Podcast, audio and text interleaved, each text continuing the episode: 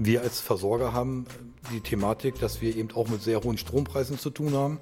Ähm, wir haben höhere Personalkosten. Und wir haben einfach jetzt die Situation, dass wir einen Großteil der Netze und insbesondere der zugehörigen Anlagen in den nächsten zehn Jahren neu investieren müssen.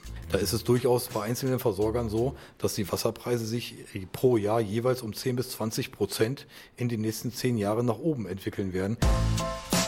Kreis und Quer, der Podcast Ihrer Mediengruppe Kreiszeitung.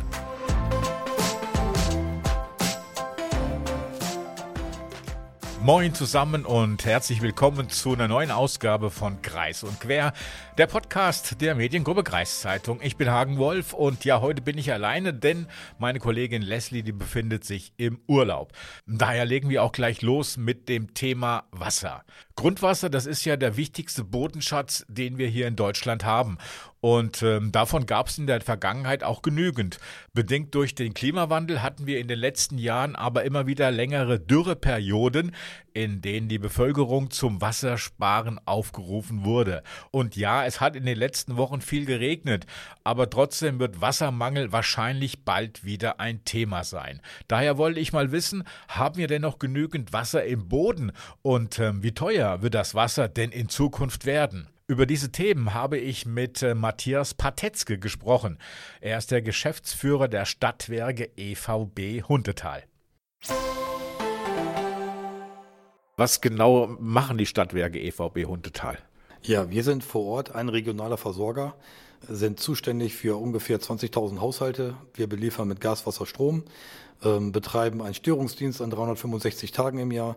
Und das Wichtigste ist, ähm, wir sind für unsere kommunalen Gesellschafter in Reden, Wagenfeld, Diepholz äh, und Bahnsdorf stehen wir immer zur Verfügung. Wir betreiben ein Hallenbad, drei Freibäder und ähm, sind hier in der Region fest verankert. Wie sieht es aktuell mit dem Wasser hier in der Region aus? Ja, die Wasserversorgung hier bei uns ist äh, sehr sicher. Ähm, wir haben hier äh, ein Einzugsgebiet, wo wir eine Grundwasserneubildung haben von ungefähr 80 Millionen Kubikmeter im Jahr. Und äh, davon werden ungefähr 15 Millionen Kubikmeter bei uns verbraucht. Der jetzige Regen, der dient dazu, dass die Grundwasserspeicher wieder sich auffüllen. Äh, wir sehen aktuell, dass der Grundwasserstand etwas unterhalb der üblichen Grundwasserstände ist. Das ist seit einigen Jahren so. Äh, wir sind aber noch nicht auf dem Niveau, äh, was vor einigen Jahrzehnten auch schon mal festgestellt wurde. Wird der Grundwasserstand in Zukunft abnehmen? Wir gehen bei uns im Versorgungsgebiet davon aus, dass wir in den nächsten Jahrzehnten eher kein Problem damit haben, dass unsere Versorgung unsicherer wird. Man muss die Situation der Versorgungssicherheit äh, regional beziehen. Wir sind in Diepholz so aufgebaut, dass wir hier unser Grundwasser aus ungefähr 80 Meter Tiefe beziehen. Wir haben zehn äh, Trinkwasserbrunnen im Betrieb, zwei Wasserwerke und ähm, haben eine sehr ja, große Grundwasserneubildung. Ähm, dem gegenüber stehen relativ wenig Kubikmeter an Wasserabfluss. Es ist ja so, wenn man ähm, dann schaut, dass unsere Kunden relativ konstant äh, Wasser auch verbrauchen, ähm, haben wir oft im Jahr die Diskussion, ja, wie sieht's denn jetzt aus? Dürfen die Kunden denn jetzt äh, zum Beispiel Poolanlagen betreiben? So, und wenn man da mal von ausgeht, wir haben ungefähr 17.000 Kunden bei uns im Versorgungsgebiet, äh, dass vielleicht 1.000 Haushalte sich mehr oder weniger große Pools in den Garten stellen mit vielleicht 10 Kubikmeter Wasserinhalt, dann haben wir dort 10.000 Kubikmeter äh, Wasserverbrauch über diese Poolanlagen. Im Verhältnis zu ungefähr 4 Millionen Kubikmeter, die wir an unsere Kunden ähm, versorgen, ist das eher ein Tropfen auf dem heißen Stein. Es gibt ja Ballungsgebiete. Wir sind nah an Bremen dran und es gibt auch andere Ballungsgebiete, andere Städte in Deutschland, die gesagt haben, wir können uns unser Wasser nicht mehr für unsere Bürger in heißen Zeiten aufbringen. Wir brauchen das Wasser aus dem Umland. Besteht nicht die Gefahr, dass auch Bremen sagt zum Beispiel, Diepholz gibt uns gibt noch ein bisschen Wasser her, damit wir über die Runden kommen? Ja, genau. Das ist das Thema. Mein äh, alter Chef hat mal zu mir gesagt, äh, wir haben in Deutschland auf jeden Fall genug Wasser zur Verfügung. Man muss nur eben zusehen, wie es dann auch an die richtige Stelle kommt. Also wir haben hier eine sehr komfortable Situation. Es ist tatsächlich so, dass größere Städte äh, offensichtlich äh, Probleme haben, äh, das eigene Trinkwasser aus den eigenen Regionen auch zu fördern. Dafür gibt es aber auch bundesweit sehr große Wassernetze, die allerdings dann zum Beispiel im Harz auf Reserven zugreifen, die auf eine kontinuierliche Nachbildung setzen. So, und wenn wir dann heutzutage leider durch den Klimawandel bedingt sehen, dass wir Starkregenereignisse haben, wo dann eben diese Speicherbecken dadurch nicht gefüllt werden können, weil das Wasser dann eher in Flüsse abfließt, ähm, haben natürlich die großen Städte äh, Problematiken. Deswegen sage ich, muss man das wirklich regional betrachten. Es ist sicherlich so, dass wir äh, aus unserem Versorgungsgebiet jetzt auch nicht in der Lage wären, aus unseren vorhandenen Anlagen äh, Trinkwasser an große Städte abzugeben, was aber nicht ausschließt, dass wir nicht durch neue Brunnen in der Lage wären, auch äh, Wasser beizusteuern. Das führt natürlich dann zu deutlich erhöhten Trinkwasserpreisen das Thema Transport, Wassertransportwege, äh, müssen die neu umgedacht werden in Deutschland allgemein und äh, auch hier für den Landkreis Diepholz oder in Ihrem Einzugsbereich? Also ich sage mal, da, da ist vielleicht die Landes- und die Bundesregierung in der Pflicht, äh, dass man ein übergreifendes Wassertransportnetz oder Konzept irgendwie auflegt. Ähm, wir stehen da auch zur Verfügung. Äh, ganz am Anfang steht da allerdings auch zu analysieren, wie viel Wasser wird eigentlich verbraucht. Und da will ich mal als Beispiel nennen, ähm, wir wissen ganz genau, wie viel unsere Haushaltskunden und Industriekunden an Wasser verbrauchen. Wir wissen in unserem Versorgungsgebiet allerdings nicht, wie viel die Landwirtschaft A heute verbraucht und B in den nächsten Jahren verbrauchen will, weil die Landwirtschaft muss sich ja auch auf den Klimawandel einstellen. Und äh, da gibt es ja dann die Möglichkeit, äh, dass dort an den Feldfrüchten gearbeitet wird. Auf der anderen Seite müssen wir aber auch den Mindestbedarf an Weizen und dergleichen auch in der eigenen, in der eigenen Region auch ähm, anpflanzen. Und daraus ergibt sich dann ein Wasserbedarf für die Zukunft. Und ich denke, da sind die landwirtschaftlichen Verbände in der Pflicht, äh, das vielleicht äh, dann auch tatsächlich mal zu eruieren äh, und das dann mit den Wasserverbänden noch abzustimmen. Wie hat sich denn der Wasserbedarf in der Vergangenheit verändert, wenn er sich verändert hat? Also der Wasserbedarf hat sich ja in der Vergangenheit, äh, sage ich mal, erstmal von einem sehr hohen Niveau äh, leicht reduziert. Wir hatten äh, vor 20, 30 Jahren einen Wasserverbrauch von über 200 Litern äh, pro Tag und äh, Einwohner. Das hat sich jetzt so auf 120 bis 140 Liter pro Einwohner auch reduziert. Es gab ja mal so einen Wasser, Wassereinsperrhype. Ich sage das mal so, wie es ist. Jeder hat angefangen, irgendwo Wasser einzusparen, mit der Folge, dass am Ende die Kanalisation trocken gelaufen sind und man am Ende dann die gleichen Wassermengen über Spülwasser nachgeführt hat. Man muss äh, da sehr genau abwägen. Äh, Im Moment ist der Trend wieder erkennbar, dass mehr Wasser verbraucht wird. Das hat damit zu tun, dass in jedem Haushalt heute wieder Wellness-Duschen eingebaut werden, dass eben auch vielleicht auch Poolanlagen eingebaut werden ähm, und man vielleicht doch nicht mehr so sorgsam da mit dem Wasser umgeht, ähm, weil einfach der Kundschaft nicht äh, geläufig ist, dass Trinkwasser ein sehr hohes Gut ist. Trinkwasser muss heute geliefert werden von einem Versorger her und muss der sogenannten Trinkwasserverordnung auch entsprechen. Und diese Trinkwasserverordnung, die ist deutlich schärfer als die äh, zugehörigen Verordnungen für Mineralwässer. Das heißt, wenn Sie heute Trinkwasser in Deutschland aus einer Leitung trinken, können Sie das an jeder Stelle bedenkenlos tun ähm, und haben in der Regel mindestens die gleiche Qualität, als wenn Sie jetzt Mineralwasser äh, im Supermarkt kaufen. Und das zu einem Preis, äh, der nur äh, im Unter-Cent-Bereich ist, gegenüber ein, zwei Euro für den Liter. Wie sicher ist denn der Wasserpreis, der jetzt da ist, auch für die Zukunft? Kann man da so eine Aussage treffen oder kann man nur sagen, es wird irgendwann mal teurer werden? Ja, also bundesweit ist das ein Thema, auch hier bei unseren Stadtwerken. Äh, man muss dazu äh, wissen, dass der Großteil der Wasserversorgung äh, so zwischen 1950 und 1970 in Deutschland errichtet wurde und diese Leitungsnetze und auch die zugehörigen Wasserwerke jetzt zwischen 50 und 60 Jahre alt sind. Und ein Großteil der Wasserversorgung hat aus der Substanz gelebt. Und deswegen sind auch die, diese Preise, die wir im Moment auch sehen, ähm, so wie sie sind, also auf, auf niedrigstem Niveau. Wir als Versorger haben die Thematik, dass wir eben auch mit sehr hohen Strompreisen zu tun haben. Ähm, die wirken sich direkt auf den Wasserpreis aus. Ähm, wir haben höhere Personalkosten ähm, über die Tarifabschlüsse, die jetzt auch getätigt worden sind. Und wir haben einfach jetzt die Situation, dass wir einen Großteil der Netze und insbesondere der zugehörigen Anlagen in den nächsten zehn Jahren neu investieren müssen.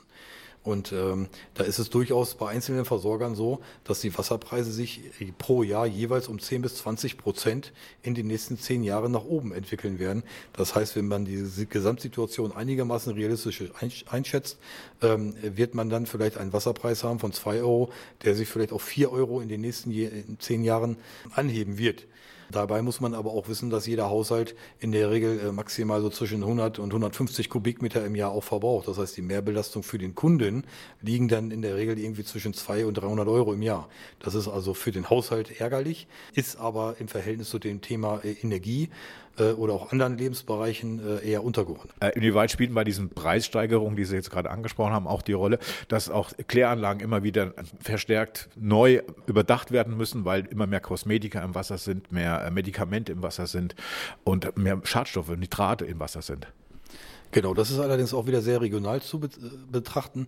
Ähm, wir sind ja in der Situation, dass wir hier echtes Grundwasser äh, fördern aus unserer ländlichen äh, Struktur. Das heißt, wir haben kaum Industrie oberhalb unserer Erdoberfläche. Ähm, unser Grundwasser bildet sich in der Regel fast komplett neu über die Regenspende, äh, die dann durch das Erdreich ins Grundwasser absackt, bis das beim Verbraucher ankommt, durch, dauert das durchschnittlich zwischen 40 und 80 Jahre. Das heißt, da haben wir in den nächsten Jahren eher keine Probleme. Wenn ich jetzt aber im städtischen Bereich bin und dann aus Flussläufen zum Beispiel Wasser fördere, habe ich natürlich extreme Themen, äh, dass dann dort Mikroplastik, äh, Chemie und dergleichen äh, in einem erhöhten Anteil aufläuft. Deswegen sind auch dort in der Regel, gerade so im Ruhrgebiet zum Beispiel, die Wasserpreise jetzt auch schon deutlich höher als bei uns im ländlichen Bereich. Das ist jetzt schon so. Ähm, das wird sich in Zukunft sicherlich auch auswirken.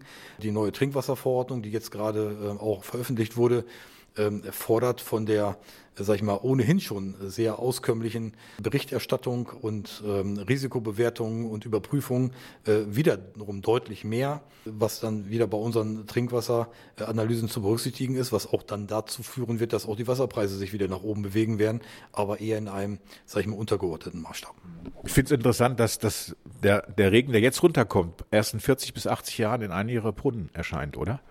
Ja, genau, so ist das, weil das Grundwasser bewegt sich eben äh, nur mit wenigen Metern äh, pro Tag oder äh, pro Woche im Erdreich und ähm, deswegen dauert das dementsprechend lange. Das ist auch der Unterschied äh, zu dem Thema, wenn jetzt in einem äh, Privathaus ein Brunnen gebohrt wird. Dieser Brunnen äh, wird in der Regel äh, nicht bis auf 80 Meter Tiefe runtergelegt, sondern äh, ist dann vielleicht 10 bis 20 Meter tief. Das sind dann ganz andere Wasserschichten, als wo wir das Wasser herausholen. Und in diesen Wasserschichten kommt natürlich das Regenwasser dann eher an, auch mit allen Schadstoffen, die da drin sind. Das heißt, man hat das oft so, dass gerade in den oberen Wasserpflichten zum Beispiel sehr hohe Nitratgehalte enthalten sind ähm, obwohl dann drei Schichten später äh, oder unter, da wo wir das Wasser ziehen, gar kein Nitrat mehr im Erdreich äh, vorhanden ist. Das muss man dann sehr genau schauen. Ich halte sehr viel davon, auch äh, Hausbrunnen auch zu betreiben, dann aber eher ausschließlich für die Gartenbewässerung äh, und nicht äh, um dort äh, Waschmaschinen oder ähm, Toilettenspülung mit zu betreiben. Wenn jetzt ganz viele Menschen einen Brunnen in ihren eigenen Garten stellen, sinkt dann nicht der Grundwasserspiegel automatisch, weil dann ist ja immer weniger Wasser in der Erde, oder?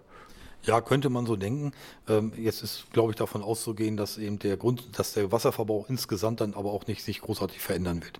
Weil niemand wird dadurch, dass er sich jetzt ein äh, Hausbrunnen in den Garten setzt, äh, dann äh, jetzt sehr viel mehr Wasser verbrauchen. Das kann ich mir jetzt nicht vorstellen. Wem gehört eigentlich das Wasser unter meinem Grundstück? Mir oder dem Staat? Das ist eine gute Frage. Es ist so, dass wir für dieses äh, Wasser, was wir aus dem aus den Tiefen der Erde ziehen, dass wir dort ein, äh, ich nenne das jetzt einfach mal Wasserentnahmepfennig äh, zu entrichten haben. Der geht dann an das Land Niedersachsen und soll dann auch zweckgerichtet auch eingesetzt werden für Gewässerschutz und dergleichen. Also wir bekommen das Wasser nicht ganz kostenlos. Einen kleinen Obolus müssen wir dafür entrichten. Ansonsten ist die Allgemeinheit dort Eigentümer. Was wir in der Vergangenheit beobachtet haben aufgrund des Klimawandels ist, dass es ja immer mehr Starkregen gab. Der Juli war jetzt angenehm, das war der Landregen, der immer von allen ähm, herbeigesehnt wurde. Muss man die Regenwasserspeicherung umdenken, dass der Starkregen irgendwie mehr zur, zur Wassergewinnung genutzt werden kann? Ja, das große Problem ist in der Wasserversorgung äh, bei der Grundwasserneubildung in der Tat, wann regnet es? Und in der Vergangenheit war das eben so, äh, dass es eher einen gleichmäßigen Regen gab, auch außerhalb der Vegetationsperioden, so dass das Wasser äh, durch die Erde dann in den Grundwasserleiter versicken konnte. Und heute ist das eben so, dass wir eher wenige Starkregenereignisse haben, die in Summe fast die gleiche Wassermenge auf die Erde niederregnen lassen. Ähm, aber dieses Wasser fließt dann eben oberflächlich ab und gelangt dann über Vorfluter dann sozusagen ins Meer zurück. Und das fehlt dann in der Grundwasserneubildung. Das ist das große Problem. Das ist aber auch schwierig äh, irgendwo zwischenzufangen. Da kann man sich jetzt auch lange darüber unterhalten, ob wir Flächen versiegeln und nicht versiegeln. Das spielt alles äh, eher eine untergeordnete Rolle, zumindest bei uns in der Fläche. Können wir unsere gesamte Energieversorgung auf Wasserstoff umstellen? Haben wir da genug Wasser dafür? Ja, das ist eine interessante Frage. Wir haben das für unser Versorgungsgebiet einfach mal ausgerechnet und haben festgestellt, dass wir so ungefähr äh, die Hälfte des Wassers, was wir im Moment an unsere Kunden verbrauchen, äh, zusätzlich fördern müssten, um den gesamten Energiebedarf dann über Wasserstoff äh, abdecken zu können. Das heißt, es wird schwierig. Das ist auf jeden Fall eine Herausforderung, ähm, wenn man davon ausgeht, dass der Wasserstoff, ähm, der dann erforderlich sein könnte, dann in Deutschland zu erzeugen ist. Genau. Was ist denn jetzt eigentlich die Energiewende? Ja, die Energiewende, äh, da sind wir als Stadtwerk auch ganz gespannt darauf. Ähm, in, das heißt, so genau wissen Sie es auch noch nicht. Also kein, ich glaube, es weiß kein Stadtwerk, was im Moment die Politik will. Erste Ansätze waren ja im letzten Jahr erkennbar, die sind äh, komplett äh, wieder vom Tisch. Äh, Im letzten Jahr habe ich äh, meinem Aufsichtsrat darüber informiert, dass wir unser Gasnetz 2040 abschalten müssen. Äh, das ist wieder vom Tisch, Gott sei Dank. Ähm, Im Moment haben wir so einen Wasserstoff, Wasserstoffhype in Deutschland. Ähm, ich persönlich glaube nicht, dass das funktionieren kann. Was mir total fehlt, ist, dass die Bürger mitgenommen werden, dass einfach eine, eine saubere Linie aufgezeigt wird. Was ist eigentlich kommunale Wärmeplanung? Ähm, wo sollen eigentlich Windanlagen gebaut werden? Photovoltaikanlagen? Die größte Frage, die ich mir stelle, warum gibt es eigentlich kein Gesetz, wo geregelt wird, dass auf jedes äh, Dach Einfamilienhäuser und auch im Nichtwohnungsbau, auch bei Bestandsgebäuden Photovoltaikanlagen äh, Zwang sind? Und wenn sich der Eigentümer das nicht leisten kann, äh, warum wird das denn dann nicht vom, äh, von, vom Bund dementsprechend subventioniert und über die Einsparung beim Kunden wird das dann finanz wieder finanziert? Das ist so eine Sache, wo ich mich frage, wenn wir hier in Diepholz und auch äh, wenn ich unterwegs bin in Deutschland aus dem Fenster schaue, haben wir ein riesen, riesen Potenzial an Dachflächen für Photovoltaikanlagen und das wird einfach nicht aufgegriffen. Anstattdessen wird dann über Photovoltaik-Balkonanlagen gesprochen, die sicherlich ihre Berechtigung haben, äh, die aber vom vom technischen und finanziellen Aufwand äh, absolut äh, eher nicht wirtschaftlich äh, darstellbar sind für den Einfamilienhausbesitzer oder für den Mieter. Von daher ist das auch ein nice to have. Ähm, aber es, wir haben viele, viele Dachflächen und die müsste man eigentlich erstmal vorrangig nutzen, bevor ich Freiflächen auf Ackerflächen baue. Soweit Matthias Patetzke, der Geschäftsführer der Stadtwerke EVB Hundetal. Also das normale Regenwasser braucht hier in der Region 40 bis 80 Jahre, um als Trinkwasser in einem Brunnen gefördert zu werden. Und da es vor 40 Jahren ja noch normal geregnet hat, also kaum Starkregen, ist die Grundwasserversorgung in den nächsten Jahren noch gesichert. Wie es aber danach aussehen wird, das bleibt abzuwarten. Trotzdem müssen wir davon ausgehen, dass Wasser in Zukunft teurer wird, weil die alten Versorgungsleitungen ausgetauscht werden müssen und weil die Kosten für die Trinkwasseraufbereitung in mehreren Bereichen gestiegen sind. Diese Kostensteigerung fürs Wasser wird sich aber wohl in einem moderaten Rahmen bewegen. Und ja, mit diesen fast guten Nachrichten sage ich mal Danke fürs Zuhören und wünsche euch ein schönes, warmes, trockenes Wochenende. Bis nächste Woche.